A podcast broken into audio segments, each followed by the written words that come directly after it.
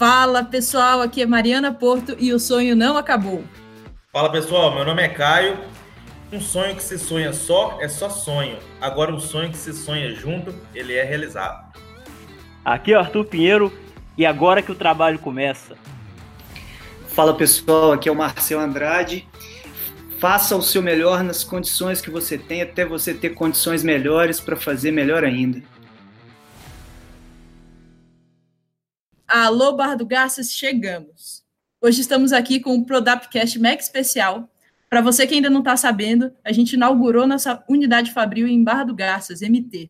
Para você que não conhece, Barra do Garças é um município localizado na região centro-oeste, no qual é o oitavo município mais populoso, conforme a estimativa do BGE de 2019. Muito bem, como o nosso tema não podia ser diferente, vamos trocar muitas ideias e discorrer sobre sonho. Onde é que tudo começa, sobre o projeto e até o seu objetivo final, que é produzir. Afinal, é para isso que uma fábrica existe, certo? Estamos aqui com um baita time para nos ajudar compartilhando a experiência deles. E aí, com isso, eu vou chamar os nossos convidados de hoje. Estou aqui com Marcelo Andrade, Caio Ferreira e, de novo, Arthur Pinheiro, meu colega de Prodapcast. Boa tarde para todos, boa tarde, Mari. É, eu sou Marcelo Andrade, trabalho como gerente de operações na Prodap. Tenho duas passagens pela Prodap, né? A minha primeira passagem eu atuei na área de consultoria da, da empresa, fiquei lá por seis anos. É, e aí saí, rodei, trabalhei com indústrias de laticínio, trabalhei com confinamentos, e voltei para a Prodap numa ocasião bem inusitada, né? Eu estava voltando para a consultoria de novo. Na ocasião, nosso parceiro, nosso amigo Leiso, antigo gestor da indústria, foi viver outro sonho dele aí, né? Viveu o empreendimento dele. E aí, nessa ocasião, eu nem pisei na consultoria, né? Eu já fui convidado direto para assumir a área industrial. É, no primeiro momento eu fiquei muito feliz, porque já era uma coisa que eu estava fazendo antes de voltar para a Prodap, né? Nessa, nessa rodada no mundo aí que eu falo. E aí pude compor o time lá da indústria. Esse time cresceu, hoje esse time contempla aí um time de logística, um time de interface com o cliente, e aí deixou de ser indústria, né? Ampliou-se os horizontes e hoje é uma, o que a gente chama do time de operações, né? Que faz a empresa é, produzir o nosso o nosso suplemento mineral e as nossas rações aí que está entrando em Barra do Garça. É, uma curiosidade que eu queria falar é que eu sou engenheiro de alimentos, né? E aí todo mundo que me pergunta, pô, mas engenheiro de alimentos trabalhando com, com, com ração animal, eu falei, pô, tudo é comida, né? eu só estou tratando da comida de vocês bem antes dela chegar no prato de vocês, mas eu estou tratando dela, né? E a segunda curiosidade é que, assim, mesmo sendo engenheiro de alimentos, eu é, assim, essa é a minha primeira ou segunda experiência tra trabalhando com algo mais próximo da área, né?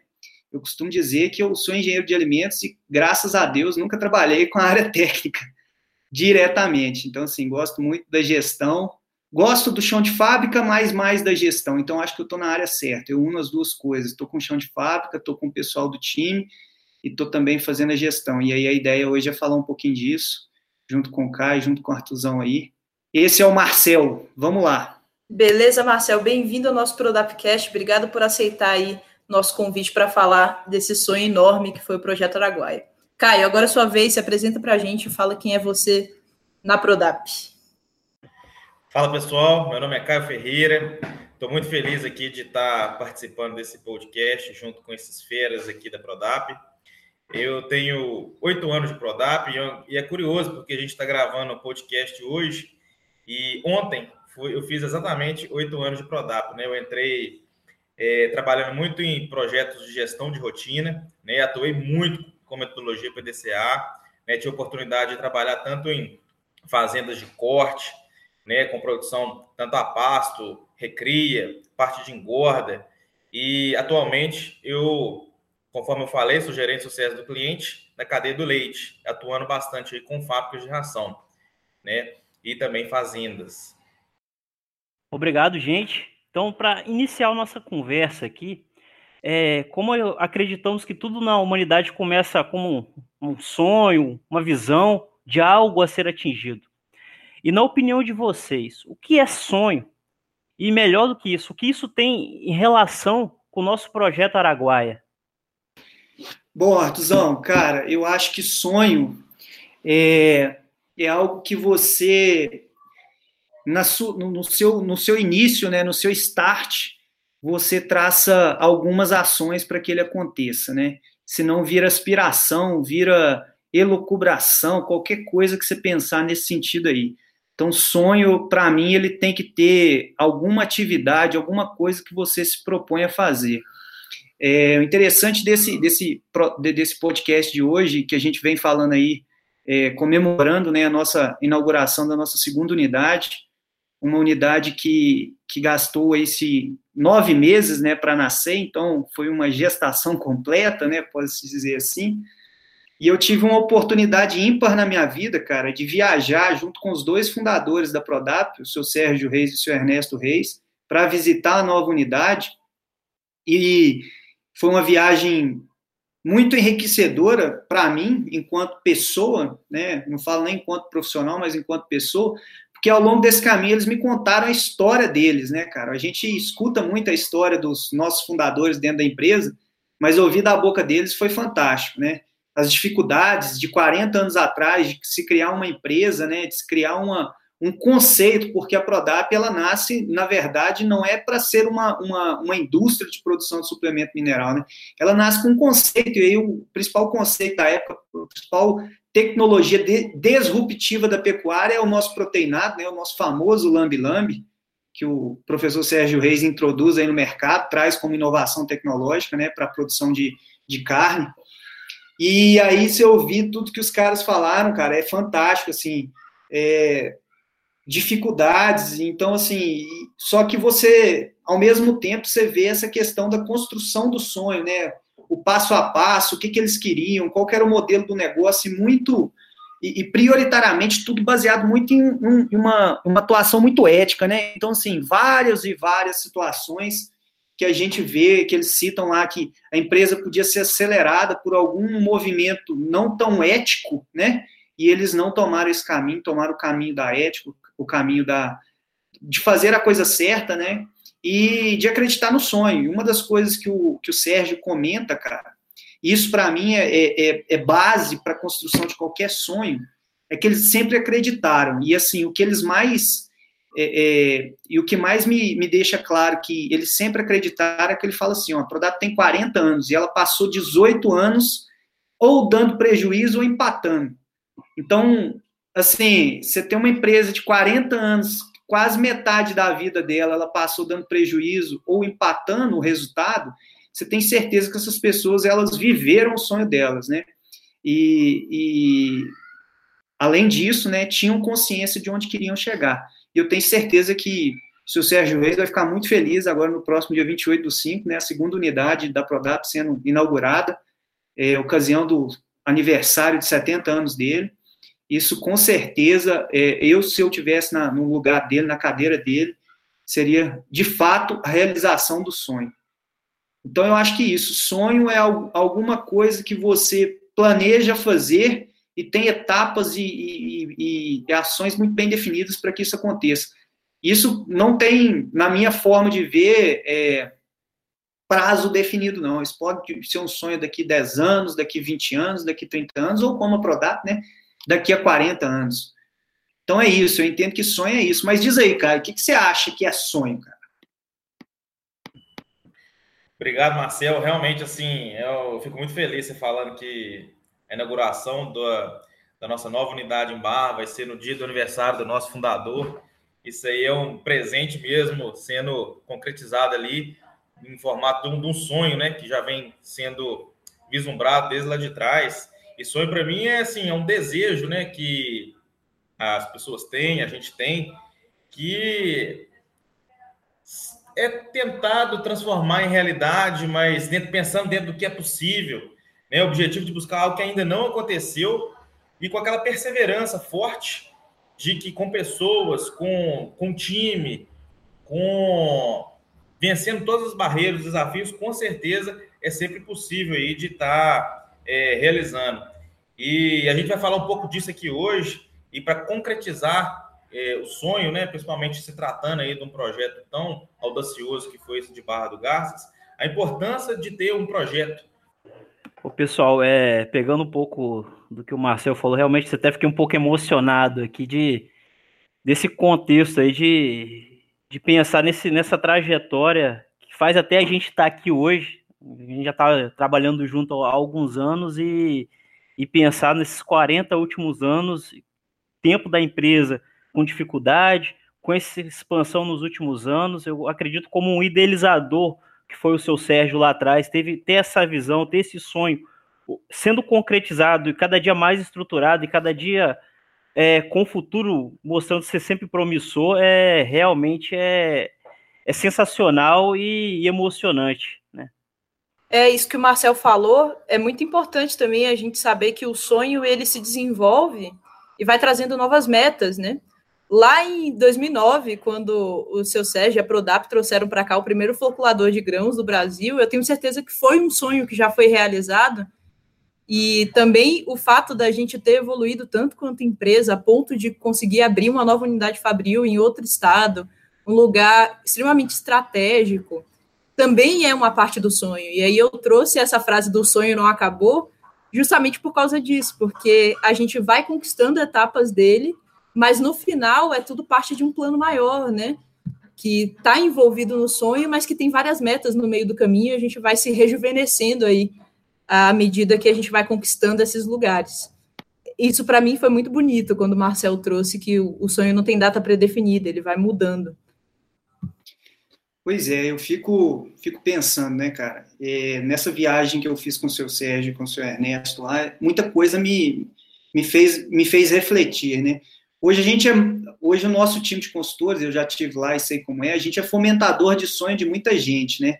Então a gente pega, tem muitos clientes nossos aí, o Artuzão pode falar também, clientes que começaram lá com mil cabeças, hoje estão com seis mil, dez mil cabeças e enfim, e a gente fomentou o sonho dessas pessoas, né? Fomentou o trabalho dessas pessoas de alguma forma para que essas pessoas vivessem o sonho. E eu fiquei pensando nessa nessa, nessa doideira que foi essa conversa aí de quase cinco horas com eles dentro, dentro do carro, né?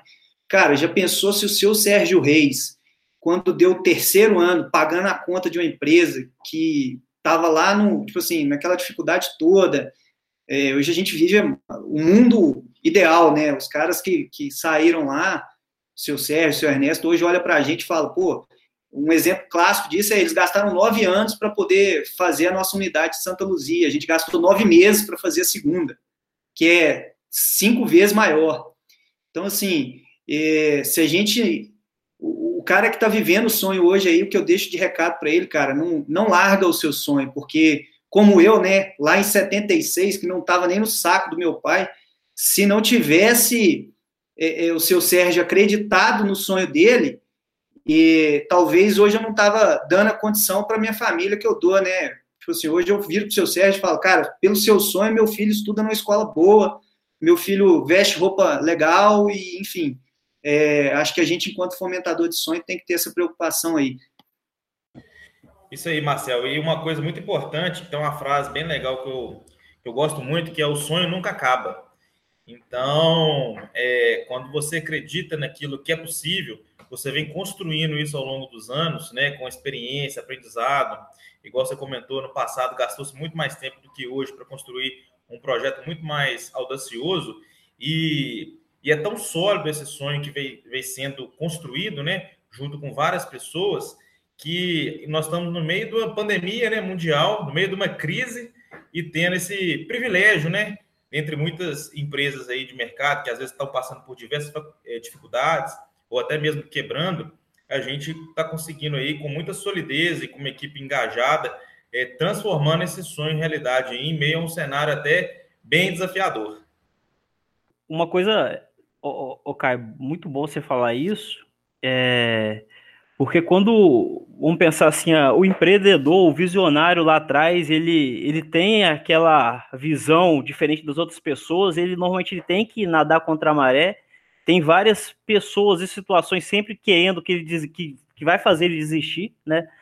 Mas é, o que faz uma pessoa diferente de uma de, de, de, ter uma o visionário de uma pessoa comum é essa assim por mais que vai acontecendo coisas que vão fazendo ele querer desistir ele não desiste Ele acredita naquela visão que ele está tendo, que no momento ele não consegue outras pessoas compartilharem com ele, porque é algo muito intrínseco, assim, é muito intangível, né? Não é nada tangível. E ele vai vencendo essas etapas até chegar no momento de construção de algo muito grande que mesmo com todos esses movimentos externos, como pandemia, a gente mostra nossa solidez e, e credibilidade diante de uma situação tão difícil. É, Arthur, o projeto da Prodap é um, é um puta projeto visionário mesmo, até STP, unindo a consultoria, a tecnologia, a nutrição, é uma coisa que a gente não vê no mercado. Eu que trabalho com marketing digital, a gente costuma fazer muito benchmark, né? Porque os dados do marketing, eles são disponíveis através da tecnologia. Então, a gente tem a cultura de coletar informação desde muito cedo, porque a, a tecnologia, ela tem essa veia, né, de, de relatório, e, e interface com outras partes. Quando o, o ele traz esse conceito do STP, ele trouxe para o mercado também uma ideia completamente nova. Eu acho que, inclusive, até hoje é difícil da gente conseguir passar para o mercado toda a robustez que é as, as soluções ProDAP. Então, demora um tempo mesmo para que as empresas desse tipo sejam absorvidas, sabe, pelo mercado. Eu não, não me estranha Marcel trazer esse dado de que a Prodap passou um tempo quebrando, até porque era uma ideia, era um sonho intangível, que foi o que você trouxe, era um sonho que as pessoas não, não conseguiam nem visualizar porque não existia. Então é muito bacana a gente ter no nosso fundador esse essa veia empreendedora, assim, porque isso reflete muito na cultura de todo mundo que está na Prodap.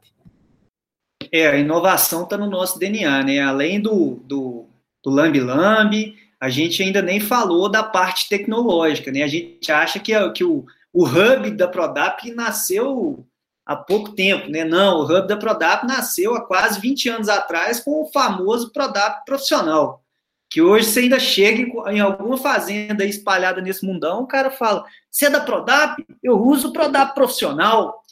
Então, assim, é, a gente tem que lembrar isso, né? O Sergião, ele ainda sai na frente de novo lá atrás, quando ninguém pensava é, é, em, em, tecnologia, né, na era do disquete, né, não sei se, acho que o nosso público, alguns vai saber o que, o que é isso, se não, joga, dá uma bugada aí que vocês vão ver o que é um disquete.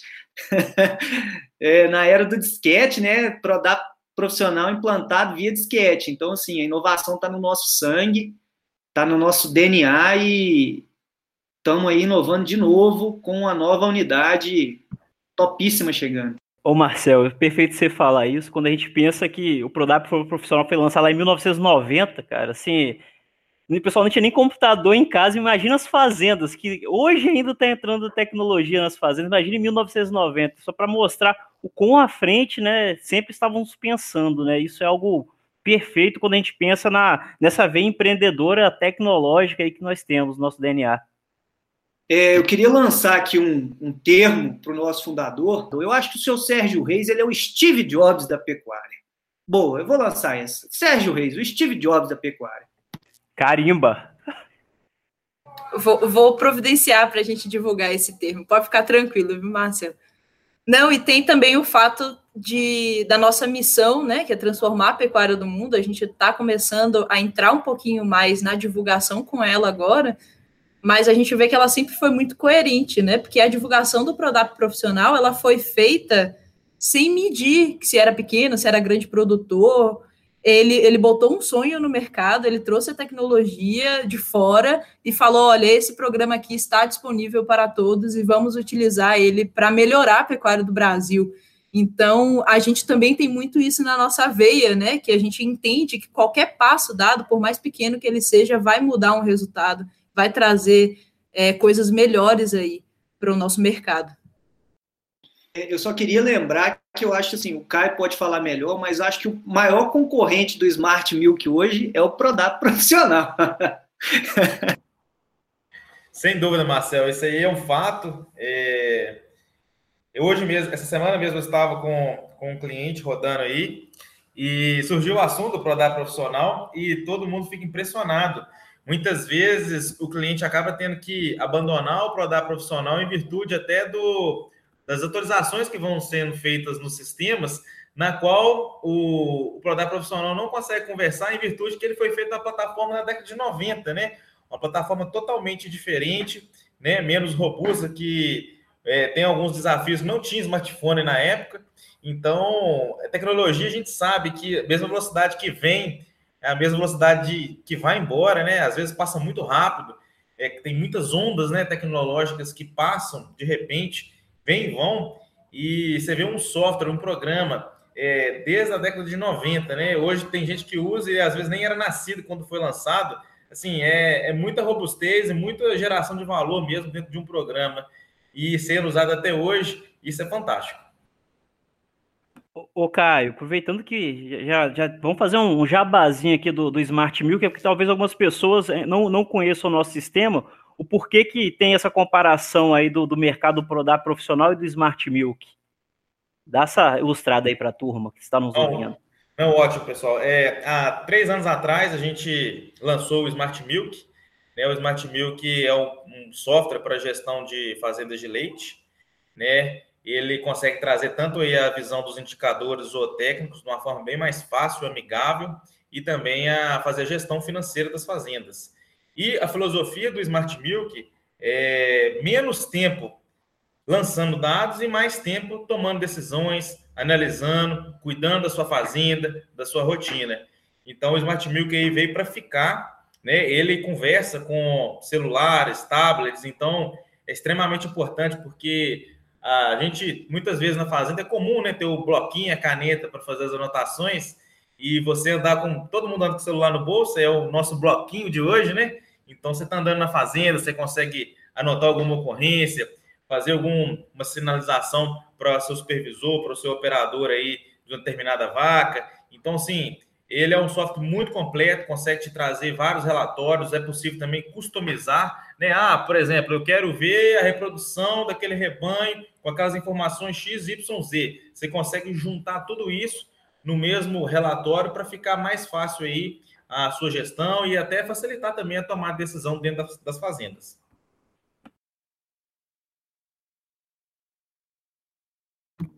É isso aí, galera. Tá escutando a gente? É Prodap Profissional? O Smart Milk é a evolução do Prodap Profissional, não é concorrente. É um sistema muito melhor que está no mercado que pode te ajudar também. É isso aí, vem experimentar a tecnologia Apple da pecuária. A, a, gente pode se dizer que já está na. A gente é a Apple da pecuária.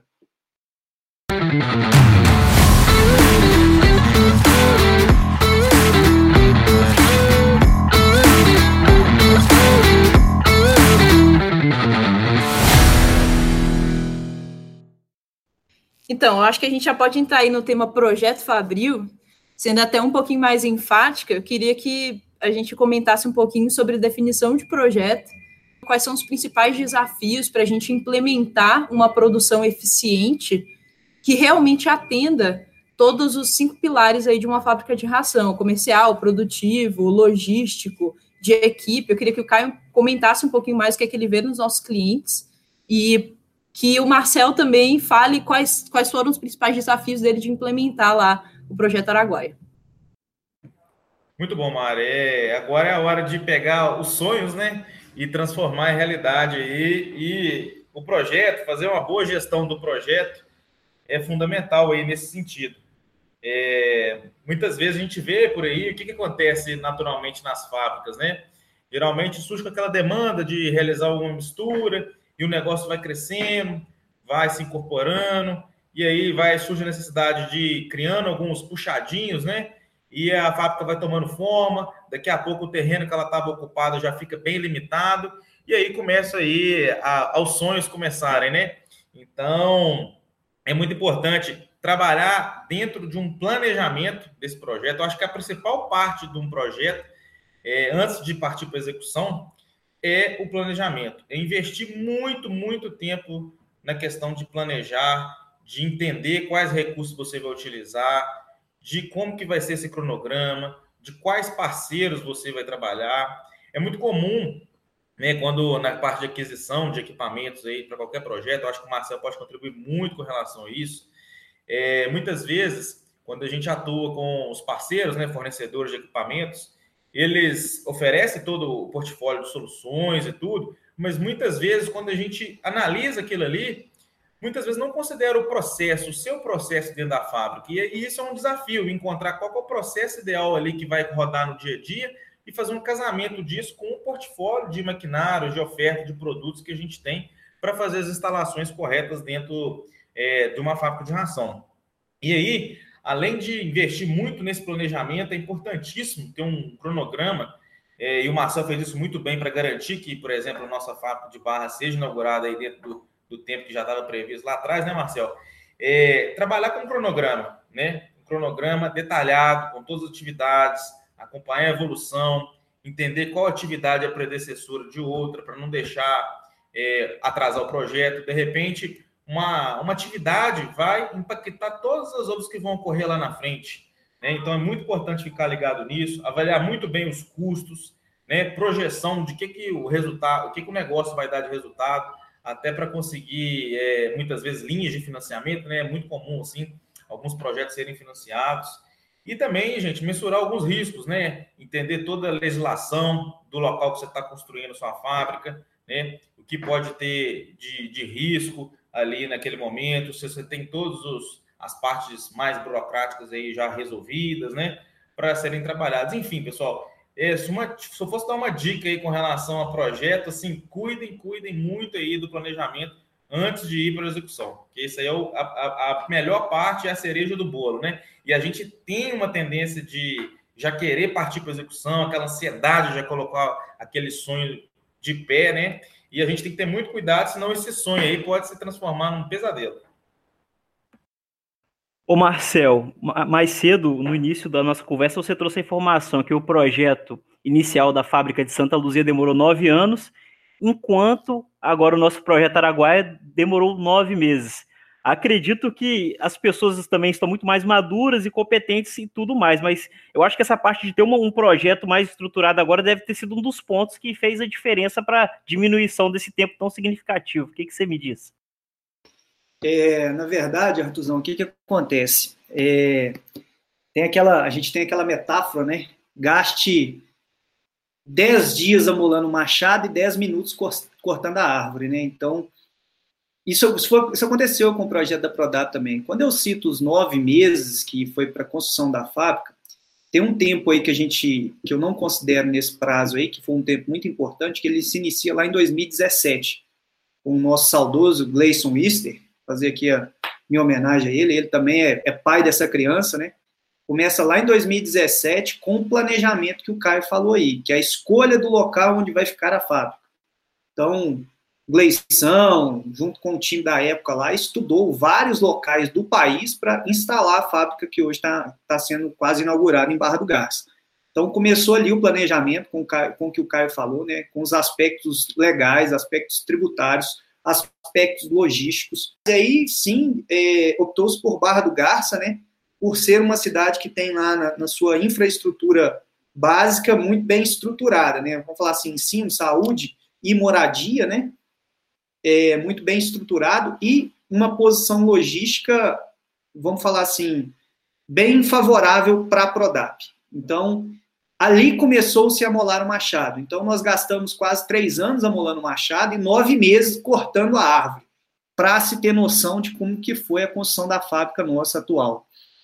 O projeto ele começa a ser desenvolvido em 2017, era para ser um projeto um pouco mais rápido, a gente teve alguns problemas de é, liberação de fonte de recursos por parte de, de governos, né, e, e, a gente não é diferente de ninguém nesse país, a gente vive a, a, a, o, o problema político, né? Então, troca governo, tira, tira presidente, troca governo, seu processo volta todo. Você está com um processo lá na frente para liberação de recurso, aí troca o governo, o governo ele tem outra mentalidade com o agronegócio, ah, não, para tudo, volta tudo no início. Então, isso aconteceu com a gente, a gente sofreu com isso. Mas agora, em, 2010, em 2019, a gente teve toda a nossa documentação liberada e, assim, o recurso liberado. E aí, que, que a gente fez? Na hora que a gente olhou para o projeto de 2017, e a gente acha que é só tecnologia que muda, igual o Caio falou, das ondas tecnológicas, não. Hoje tudo muda muito rápido. Aí pegamos o projeto de 2017 e falamos, cara, isso aqui não faz sentido mais. Para o processo que a gente quer, porque a gente quer para a Prodap, isso aqui não faz sentido mais. E aí o, pro, o projeto de hoje, ele foi praticamente todo remodelado. Né? Ele foi criado de novo. E aí que Fora entra... que a Prodap muda muito rápido também, né? A gente teve uma evolução gigantesca do, do final de 2019 para cá. Teve nova sede, teve novos clientes, nova forma de atuar, a gente teve o lançamento do Prodap Views, a Prodap também está em constante evolução, e faz todo sentido que um projeto de 2017 não, não bata mais com o que a gente está precisando agora, sabe? É isso que eu digo para todo mundo que me que manda qualquer indicação, para pedindo indicação tal. Cara, cara, eu quero trabalhar na Prodap. Falar, amigo, se você não gosta de mudança, nem aqui não.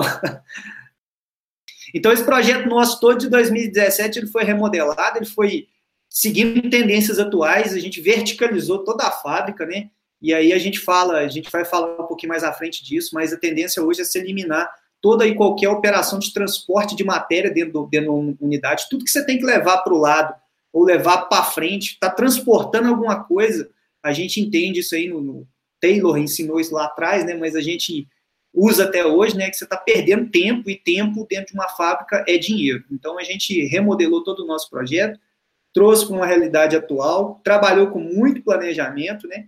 E mesmo assim, gente, a gente ainda teve exato 7% do planejamento, do planejamento que saiu fora. E aí a gente tem na Prodap né, um, um, valor muito importante, um valor que eu entendo hoje ser substancial para a sobrevivência de qualquer organização. A gente erra rápido, aprende rápido e segue. Né? A gente, hora nenhuma, nessas ocasiões de erro, alguém perguntou quem foi que errou. Isso é fantástico dentro da empresa. Né? A pergunta era é sempre assim: tá, e agora? O que vamos fazer? Focar na solução e não nos problemas.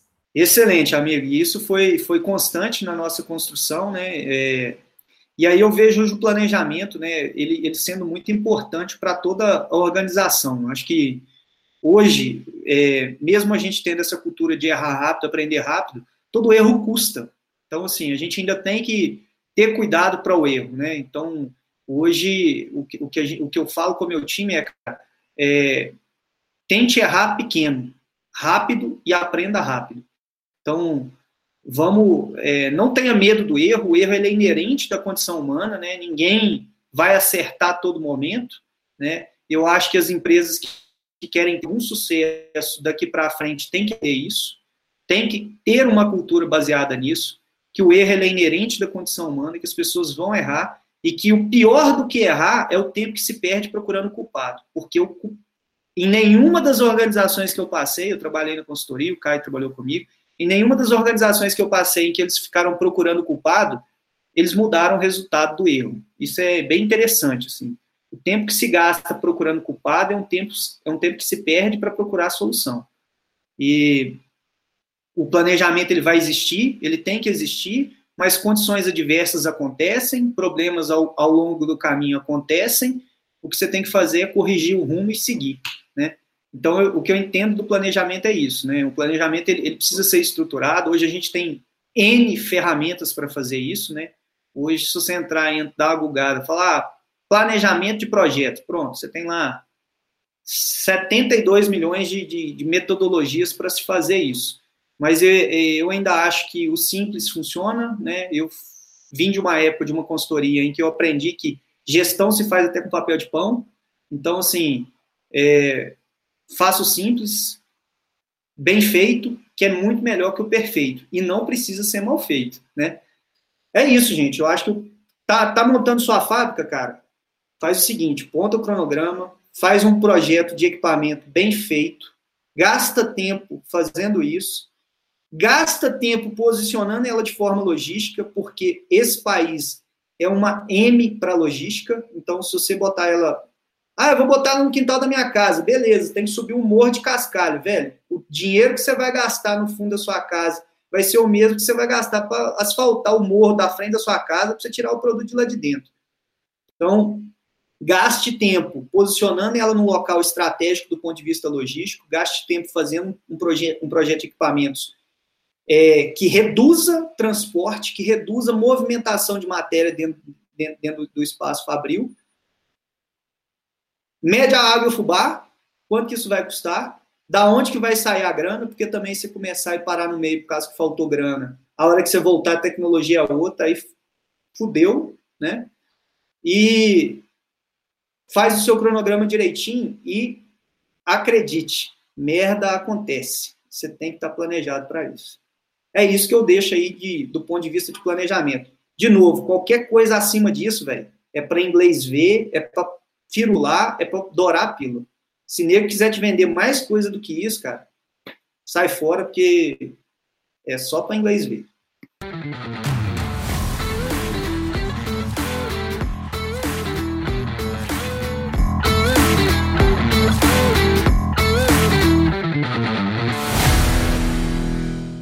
Então vamos lá, lembrando, a gente teve o sonho, colocamos esse sonho em um projeto com início bem, início, meio e fim bem definido.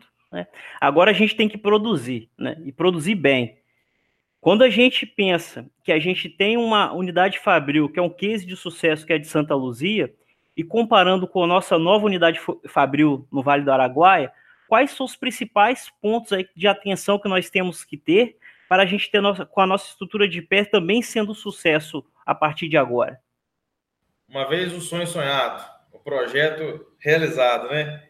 Agora é partir para a mão na massa. E aí, dentro do ambiente de fábrica, né? Independente aí qual seja o seu produto fim, é importante cuidar de alguns pilares, né? Eu digo que tem cinco pilares básicos para serem é, cuidados, né? Planejados e enfim, focados, e tem um sexto pilar que abrange todos, né? É, desses cinco primeiros pilares aí que precisam ser notados são principalmente as pessoas, né? Que para mim é um dos pilares mais importantes. É, invistam sempre na capacitação do time, né?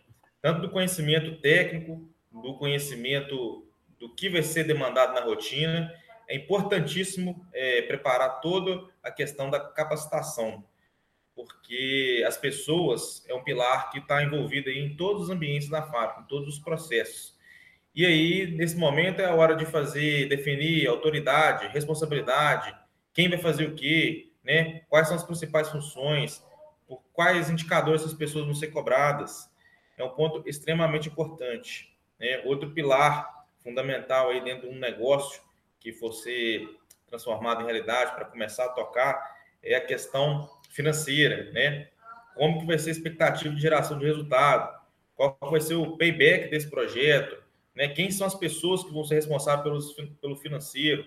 O financeiro, a gente sabe que dentro de um, de um negócio é, fábrica é um desafio, porque a necessidade de capital de giro é alta, né? Porque os prazos de pagamentos geralmente são curtos e a gente demora muito mais para receber e, estrategicamente, é necessário trabalhar com um nível de estoque interessante para é, aproveitar oportunidades de mercado, e isso acaba, por um lado, ganhando, mas por outro, demandando aí muito dinheiro né, para tocar a operação. E o outro pilar importantíssimo é a questão produtiva, né, onde tudo vai acontecer, né, onde a matéria-prima entra dentro do negócio, é processada, né, os processos produtivos acontecem ali, então é importantíssimo eu ter saber, ter ciência que saber qual é a minha capacidade nominal da fábrica, qual é real, né? Trabalhar a mensuração da minha gestão da produtividade. Eu acho que o Marcelo pode contribuir muito com relação a isso aí. Ele faz um belo trabalho aí na, lá em Santa Luzia, né? Mensurar o que de fato a produção entrega com os recursos que você tem. Porque se você não tem isso em mãos, daqui a pouco você está trabalhando para pagar hora extra, por exemplo, né?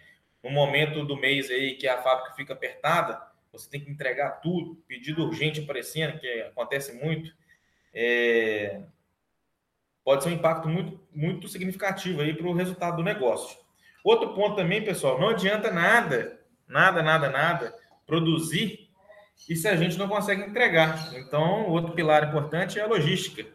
Né? A gente sabe que a operação transporte, logística, ela não agrega valor ao produto, Todavia, ela garante que o produto saia da fábrica e chegue com segurança e dentro do tempo hábil dentro do, do cliente. E a gente sabe também que o cliente fábrica ele é muito sensível. É um peso muito importante, né? Lógico, além de preço, qualidade de produto, é um peso muito importante a questão logística. Por quê? Se eu prometi para o meu cliente que eu vou entregar um produto com três dias e entrego com cinco, acabou, meu amigo. A ração dele já acabou, as vacas deles podem ter prejuízos, os bois, entendeu? Então, prometeu entregar, entregue. A logística é um ponto muito sensível e eu tenho visto aí muitas é, é, fábricas negligenciando isso, né? É, não adianta você prometer que vai entregar e não cumprir com o seu prazo. E aí, a locomotiva, que é o último pilar desses cinco primeiros que eu gostaria de falar, é o comercial, né? O comercial, eu brinco que a gente brinca internamente na Prodap, que é a locomotiva do negócio, né? É o comercial que puxa tudo, né? Então, ter um, um time comercial extremamente preparado, né? Conhecendo profundamente a linha de produtos. É muito comum ter é, vendedores, né? Lógico que tem N perfis, mas aqueles vendedores que mais se destacam são aqueles que têm duas habilidades fundamentais. A primeira delas é relacionamento genuíno com seus clientes. E a segunda grande habilidade importante é entender o que você está vendendo, né? Conhecer profundamente, conhecer seu mix de produto, entender qual a capacidade e resultado de entrega dos seus produtos lá na fazenda. Porque a gente sabe que o boi não mente, a vaca não mente. Então, eles mostram resultados para a gente. E o sexto pilar aí, gente, que é muito importante, que é uma, um guarda-chuva, né, que sobrepõe a todos os outros pilares, é o pilar da qualidade, né, das boas práticas de fabricação, que isso aí é obrigatório, mandatório. Falando nisso, a Prodap tem PPF nível exemplar, a gente tem auditorias acontecendo constantemente, o Marcel pode explorar bastante esse assunto aí também, mas é um pilar, assim, fundamental para garantir o sucesso aí de uma fábrica de ração. E é isso, assim, é, Marcel, contribui aí com a sua visão também e o que, que você tem feito de boas práticas aí para melhorar a produtividade da, da nossa indústria. Rapaz, eu vou começar falando aqui que há pouco tempo atrás eu tive uma aula, entrei lá no nosso site da Prodap, no, até no LinkedIn as pessoas acham também. Tem um, um rapazinho lá dando uma aula dos cinco pilares da, da gestão de fábrica de ração, né? Então eu fui lá pegar dessa aula lá, né? Aprendi um pouquinho. Vamos ver se eu aprendi alguma coisa, né? Vou falar aqui um pouquinho do que. Fala o nome do menino, como é o nome dele? É o menino Caio Ferreira, né? É, nem desconfiava. É, é ele mesmo. é, e assim, o, primeira coisa que eu saliento da sua explanação lá, meu amigo, é que você usou a figura correta. Você usou um pentágono lá. Porque qualquer coisa que dissocie qualquer pilar um do outro está errado no ponto de vista de ilustração. Porque você não, não tem como você gerenciar nenhuma nenhum negócio em que aqueles cinco pilares eles não se interrelacionem e um seja causa e efeito no outro a todo momento. Exemplo, eu não posso encher minha fábrica de matéria-prima para atender meu, meu, meu cliente porque eu dou pau no financeiro. Eu também não posso ter um, um, comercial que trabalha a loucura do dia a dia sem estar tá alinhado com o produtivo, porque ele quebra a minha fábrica. Então, assim, o primeiro ponto que eu coloco de estudo é que o, o, o, o nosso ouvinte aí que está é, no dia a dia, né? E aí é comum, né? A gente já passou por vários negócios em que o, o dono ele tem um foco maior no financeiro, ele tem um foco maior no estoque, que é de fato aonde a empresa vai dar os primeiros sinais de, de, de vida ou de morte, é, é, que ele fica atento às outras coisas, porque as outras coisas se interrelacionam e tem impacto lá onde é que ele está mexendo. Então, a primeira coisa que eu queria te parabenizar, cara, é que aquela figura ela veio, ela foi top, assim, você usou a, a, a, figura correta. Então, assim, a primeira coisa que eu queria trazer é a interrelação entre esses, todos esses pilares.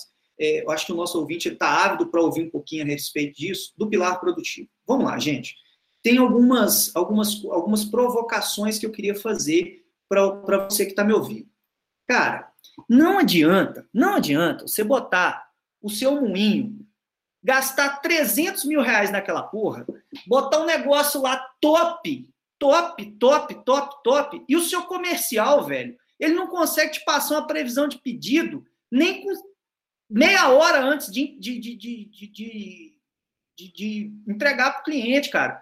Porque o que, que acontece? Você vai ganhar lá, cara, eu tô aqui, tempos e movimentos, aquela porra toda, tal, ganhei dois minutos na minha produção. Aí vem o cara do comercial e fala assim, velho, ó, tem que enfiar esse produto aqui, porque o cliente acabou lá, eu não consegui fazer a gestão dele. Aí você vai fazer a porra de um setup de 40 minutos, amigo. Então você gastou uma semana para melhorar três minutos numa batelada. O cara, numa tacada, ele te deu 40 minutos de atraso. Então, aí que está a interrelação das coisas. Então, assim, eu já fui consultor, já trabalhei com consultoria. Cara, Primeira coisa, mato alto sempre está em processo. Azeita os seus processos. Bota lá, o Caio fala na apresentação dele, pega lá nove minutos de vídeo, pode ir lá e assistir. Faz o seu comercial entrar com pedido, cara, até tal hora do dia tal. Se você não conseguir fazer isso, velho, você pode ficar lá melhorando equipamento, melhorando equipamento, que você não vai dar conta de atender o seu comercial. Se você não botar regra, a gente sabe, comercial, cara, é os caras safam, é os caras que sabem, não, não, não, tem relacionamento. Ele relaciona com o cliente, cara, relaciona com você também. Se você não botar um freizinho nele, ele vai bagunçar o sistema. Então, então fala não e vira as costas e vai embora. Não ouve esse cara. Esse cara é vendedor. Ele vai te, ele vai te vender o que ele quer. Então, assim, primeira coisa, azeita o seu processo. Beleza, azeitei o meu processo, Marcelo. Tá tudo azeitadinho, tá chegando o pedido na hora certa, tem um PCP bacana. E aí, o que, que você me fala do produtivo? Cara, não existe especialista em chão de fábrica. Se você tem um cara que ele só sabe fazer em saque, manda esse cara capinar. Arruma outro cara. Você tem que ter um cara que faz em saque, opera empilhadeira, faz alimentação de matéria-prima, faz separação de embalagem. Você tem que ter esse cara. Quantos, Marcel? Todos, todos, todos os funcionários do, chão de fábrica da Prodap, da operação, os meu, o meu time, os caras, se o lateral direito joga no ataque, velho, e faz gol, tem que fazer gol. Ele vai fazer gol igual atacante? Não, o cara é lateral direito. Mas se eu botar ele lá para falar, bicho, cabeceia para lá, ele tem que saber cabecear para lá. Isso é o que acontece hoje na produção da Prodap. O case de sucesso da Prodap, ele é é o que é por conta disso. Fui eu que criei isso? Não, foi o meu antecessor, seu Gleice Winster, que eu de novo abraço ele, que soube sabiamente criar um time dessa forma. E é o que a gente vai fazer agora em Barra. Então, o cara que está lá fazendo ensaque, ele vai ser treinado para poder fazer alimentação de premix, ele vai ser alimentar, vai ser treinado para poder fazer operação de empilhadeira, né? O cara, o cara que opera meu supervisório, eu tenho três dentro da produção que faz isso. Então, a segunda dica que eu dou aí no pilar de pessoas lá tenham especialistas barra generalistas. Então, esse, esse, é, o, esse é o, o grande X da questão. Né? Tenham pessoas que sabem fazer várias funções. E isso é muito importante dentro de uma fábrica de ração. E tem aquela, aquela premissa também de que você também deve estar disposto a treinar as pessoas que chegam. Nem todo mundo que chega vai, tá, vai ser obrigado a entender de todos, mas o Marcel trouxe aí também o fator do treinamento, mostrar para a sua equipe que você está disposto a fazer com que aquele profissional demonstre um bom resultado. Porque também tem essa questão da gestão, do líder estar tá disposto a treinar a sua equipe para entregar o resultado que ele mesmo espera, que muitas vezes a gente não identifica esse tipo de comportamento. Então, cabe ao líder também identificar que ele precisa passar essa visão sistêmica da fábrica. É, Mari, eu acho que você abordou um ponto interessante, que é a questão dos treinamentos, né?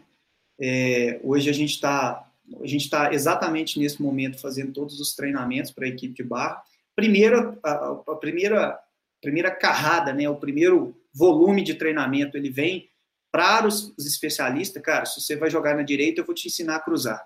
Se você vai jogar no meio, eu vou te ensinar a distribuir a bola. Então, no segundo momento, a gente pega o lateral direito e inverte a coisa. Fala, cara, agora você vai para o meio, do meio, você vai para a lateral e a gente faz esse, essa segunda demanda de treinamento. Mas tem um ponto aí importante que eu queria abordar também, é que, graças a Deus, eu bebo na água límpida e pura da cultura da Prodap.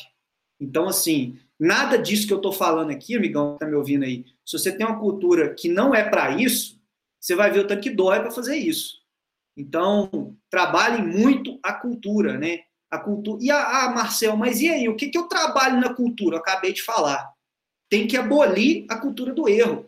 Se você quer que o lateral vai para o meio e o cara não pode errar, amigo, ele não vai tentar absolutamente nada. Ele vai tentar fazer o básico e mais nada. Se você não tiver uma cultura que não está nem aí para o erro, e sim assim para encontrar a solução, na verdade não está nem aí para o erro, não, desculpa não está nem aí para o culpado e sim para a solução do problema, todo mundo tenta, todo mundo quer fazer, todo mundo quer ajudar. O cara que não opera empilhadeira, se você tem uma cultura que permite o erro, ele tem a coragem de levantar a mão e falar: Cara, deixa eu tentar operar esse negócio. Tem uma semana que eu estou olhando o cara lá de longe, passando a marcha, pegando o trem, eu acho que eu dou conta. Na Prodap, esse cara vai ouvir de 10 de 10.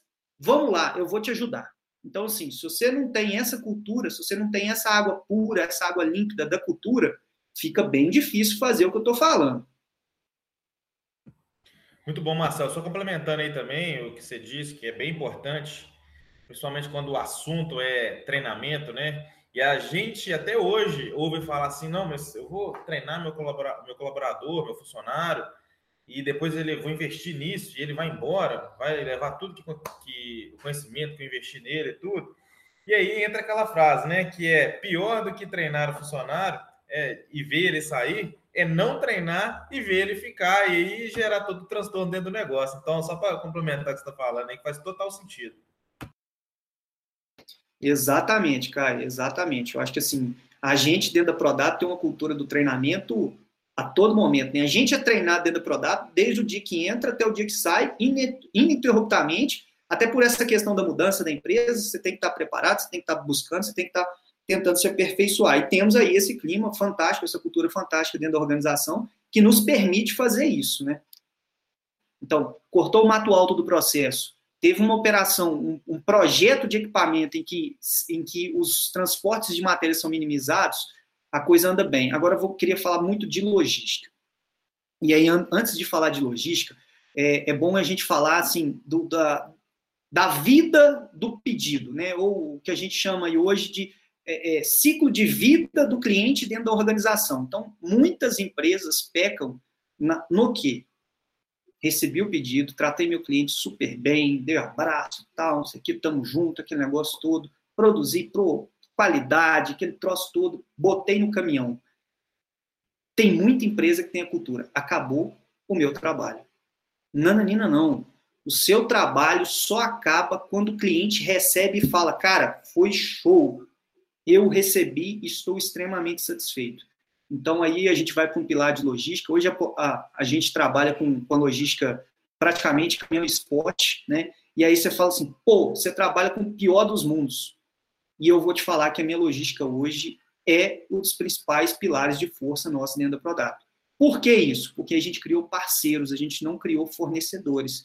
Então, de novo, vem a cultura aí, vem o relacionamento com, nosso, com, com nossos é, é, parceiros, né, caminhoneiros, hoje eu chamo assim. Então, hoje a gente tem, é, é, eu canso, eu canso de, de, de, parceiros caminhoneiros me encontrar na rua, me cumprimentar pelo nome, Opa, bom, Marcel, tal. O cara me leva mel. Assim, é, é um negócio fantástico. E esses caras, cara, eles carregam a tatuagem da Prodap. Eu não vou falar nem camisa, porque tem uns lá que são muito antigos a mim. Muito antigos, a grande maioria que trabalha dentro da Prodap.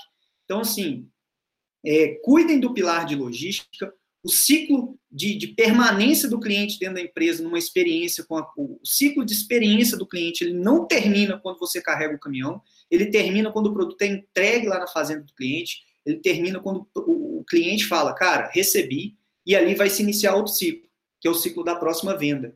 Então, importantíssimo o pilar da logística, trabalhem isso, porque ele, de fato, ou ele pode ser uma força, ou ele pode ser o seu grandioso buraco. Marcel, só pegando o gancho aí com o que você falou, que eu acho assim extremamente importante e hoje eu não vejo assim futuro para algumas empresas que não é, consideram a questão da experiência do cliente, né? Que é basicamente a jornada que o cliente tem com o seu negócio, né? Com a sua fábrica ou com qualquer outro negócio. Eu estava tentando achar essa palavra bonita, jornada, eu esqueci dela. Te ajudei nessa missão aí, meu amigo. É, então, essa jornada que o cliente tem com o seu negócio, né? Então, são todos os pontos de contato que o cliente tem, desde lá o início da venda, a uma marca que ele vê na rua, é, ou um pedido bem feito, ou um atendimento de um, de um consultor técnico. E aí, desde a parte também onde que você comentou bastante, a entrega, que é praticamente ali o final ali dessa jornada, todos esses momentos tem uma pessoa, um ser humano, né? Que no fundo, no fundo, os negócios são feitos CPF para CPF, né? São pessoas entre pessoas. Então, é, em cada ponto de contato desse, é, existe o que o cliente está pensando, o que, que ele está sentindo, né? Isso é muito importante, é, prestar muita atenção nessa jornada como um todo, porque eu posso ter uma, uma venda muito bem feita, um atendimento muito bom, porém, numa entrega mal feita, que às vezes, ah, a logística é terceirizada, por exemplo, eu não vou cuidar disso mais. Mas o cliente não percebe dessa forma caso alguma experiência negativa aconteça nesse momento da entrega da logística. Então, vai acontecer o quê? Uma desconstrução de toda a experiência que teve para trás. Então, você vai estar jogando tudo por água abaixo, todo o investimento que você fez ali naquela jornada do cliente. Então, esse é um ponto muito importante para ficar atento, né? A gente sabe que o pilar da experiência do cliente envolve sucesso, esforço e emoção. Eu acho que dá até outro podcast aí falar disso, mas eu gostaria de comentar isso rapidinho, que quando você começou a falar dessa inexperiência na logística, Marcel, que é um ponto que muita gente negligencia, deixa de lado, é, inclusive, essa semana mesmo eu tive a oportunidade de tocar nesse assunto. Quando a gente fala de experiência do cliente, a gente está falando de três pilares, né? Que é o sucesso, o esforço e a emoção. Sucesso é você entregar seu produto bem feito, com a qualidade que o mercado quer, que o seu cliente quer, né? Esforço, é, o cliente quando está trabalhando com você, está tendo a jornada, ele tem vários momentos ali que existe um esforço dele acontecendo. Então, quanto mais você minimiza esse esforço, né, menos trabalho você dá para o cliente na hora de fazer uma compra com você, é, fica mais suave, você consegue ter uma percepção melhor da sua marca e também vamos falar da emoção, né?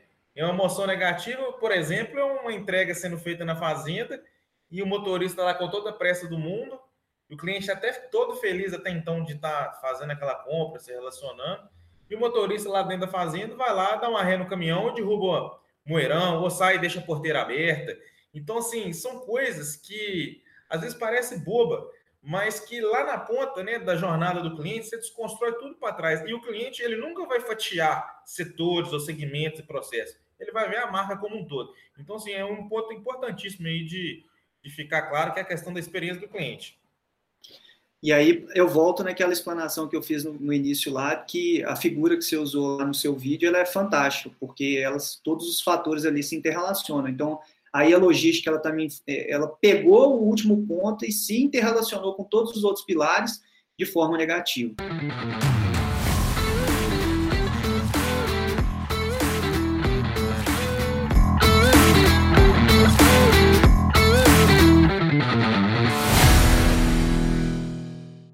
É, aproveitando o, o, Caio e Marcel, é, gostaria que vocês falassem um pouquinho da, das certificações até que nós temos e quais são os planos para a nossa nova unidade Fabril? O grande, o grande legal de uma certificação, né? Vamos falar ISO, vamos falar de BPF, né? É, ISO, padronização de processo, fazer a mesma, fazer a coisa da forma como tem que ser feita, repetidas vezes, e, e, que aquilo vai ser repetido de forma automática, vamos falar assim. ISO é basicamente isso. BPF é que você vai ter a sua preocupação de saúde é, higiene e segurança do, do, dos colaboradores na hora de fazer aquilo. O que, que eu falo hoje de certificação? Cara, se você for botar uma certificação para inglês ver, ela vai te dar trabalho. Aí é onde você vai algum, algumas pessoas e, e, alguns clientes, ah, mas BPF dá muito trabalho para implantar. Cara, não dá. Não dá trabalho nenhum. Por que, que não Mas como que não dá? Fala, cara, eu tenho BPF nível 2 e ISO, e não tem trabalho nenhum a mais com isso. Mas como que você não tem? Está no dia a dia. Então, assim, toda vez que a gente vai implantar qualquer é, determinação de uma ISO, de uma BPF dentro da indústria, a gente tenta é, fazer da forma mais simples possível, de forma que atenda à norma. Então, hoje a gente tem lá, é, é a gente recebe muita fiscalização, pessoal que não sabe que está nos ouvindo, a gente está localizado ao lado de um posto do mapa, então, assim, é, visita de fiscal eu recebo talvez até mais do que pessoas afeitas. Então, assim, o cara tá todo dia na minha fábrica. Então ele chega lá e olha assim, pô, o que eu mais ouço de fiscal é o seguinte, cara, essa fábrica é o simples que funciona. Então, a gente tem uma lixeira lá que ela não é aquela lixeira bonita, que não sei o quê, mas ela serve para guardar o lixo e não deixar o lixo espalhado durante a fábrica. Ela mantém o ambiente limpo. Então, assim, é, hoje o que eu falo de norma é trabalhem com normas, porque norma direciona a forma de trabalhar. E tentem, ao máximo, simplificar a forma de atender a norma. Vejam bem, eu não falo para simplificar a norma, eu falo para simplificar a forma de atender a norma. Então, se você tem que colocar um lavador na área de produção, ache o melhor local, o local de mais fácil acesso para colocar Pô, mas aquilo vai ficar, aqui vai ficar muito feio. Cara, a norma não avalia se é bonito ou se é feio, ela avalia se funciona ou se não funciona. Então, tenham, e, e isso é que eu falo com todo mundo, e assim, a gente tem uma especialista no nosso time, a Priscila, queria fazer aqui minha, meu, minha lembrança a ela, que ela, assim, ela é mestre em fazer isso, cara. Fazer o simples que funciona, né? Isso está sendo levado para a Barra. Lá em Barra, a gente está colocando os nossos containers. A gente podia colocar aquele container bonitão que o cara sona no pé e tal, e abre, e canta musiquinha, e bababá, e bababá. Cara, não existe isso. Tem lá um recipiente que, res, que a gente coloca o lixo separado lixo é, resíduo classe 1, resíduo classe 2, tudo bonitinho, atendendo a norma, eficiente, simples, barato, eficaz e que todo mundo vai fazer. Eu também não posso fazer alguma coisa que o meu, o meu colaborador não vai fazer que, que a gente vem tentando em relação às normas para reduzir aquilo que o Caio falou, né? A gente tem a jornada do cliente, mas a gente também tem a jornada do colaborador. Se eu tenho um negócio que é um esforço absurdo para ele seguir, a gente é ser humano, cara. Uma hora ele não vai seguir. Agora, enquanto cumprimento de norma, eu sou totalmente a favor. ISO, BPF, isso não é para inglês ver. Isso é o que vai tornar a nossa indústria competitiva a nível mundial, tá? Então, quando a gente começa a falar de ISO aqui, as pessoas torcem o nariz, você vai para qualquer fábrica do exterior aí, Estados Unidos, é, Nova Zelândia, cara, isso lá roda muito, muito, muito, muito tempo. Então, hoje a gente tenta aculturar os nossos colaboradores que estão direto na produção para que eles consigam cumprir a norma e, da nossa parte, a gente tenta facilitar ao máximo o cumprimento dela ao máximo. Então, EPI em lugar de fácil acesso, no mesmo lugar sempre. O cara não pode ficar naquela correria de entrar para a produção caçando EPI. Ah, onde é que está o EPI hoje? Onde é que está amanhã? E assim, ah, mas você bota numa caixa bonita de inox? Não, cara. É o que a, é uma caixa de plástico que está lá, o cara levanta a mão, pega, entra. Aí o fiscal vem e olha, ó, é o simples e funciona. É, a minha mágica é ouvir isso de um fiscal. É o simples e funciona. Eu acho que o caminho é esse. Ó, sigam as normas, implementem as normas, nível 1, nível 2, nível 4, tudo que nível que for para cima vai te ajudar, vai te ajudar no dia a dia. E sempre primem por fazer o simples que funciona. Com isso, você tem lá na ponta um produto fantástico, de excelente qualidade, sem risco de contaminação, sem risco de gerar um, um, um problema negativo para a marca, né? Então, simples, funcional e sigam as normas, porque elas vão nos levar a um outro patamar de produção. Caio, nessas rodadas que você dá entre os nossos clientes, entre prospects de fábrica, qual é o ponto mais crítico que você observa em pessoas que não conseguiram construir esse propósito, esse sonho, esse projeto desde o início? É, qual é o ponto mais, mais crítico que você observa, talvez o comum, em qual dos pilares ou não tem isso? Você acha que os problemas estão espalhados por todos os pilares? Mário, de uma maneira geral, problemas sempre vão existir né, em todos os pilares e o desafio no dia a dia das pessoas é a melhoria contínua. Eu acho que se eu fosse linkar um grande, fazendo isso tudo que a gente conversou, pegando desde lá do, do sonho, passando pelo projeto e a parte da execução, da rotina no dia a dia, eu acho que é, a gente sabe que 80% dos resultados de qualquer negócio depende muito da liderança, né? Da execução, da liderança cobrando o time, fazendo uma boa é, gestão do time, com feedback constante, buscando sempre é, capacitação e tudo. Então, a gente sabe que um sonho só, sozinho, né, uma de uma pessoa só, para ele não geralmente não é realizado, precisa de outras pessoas.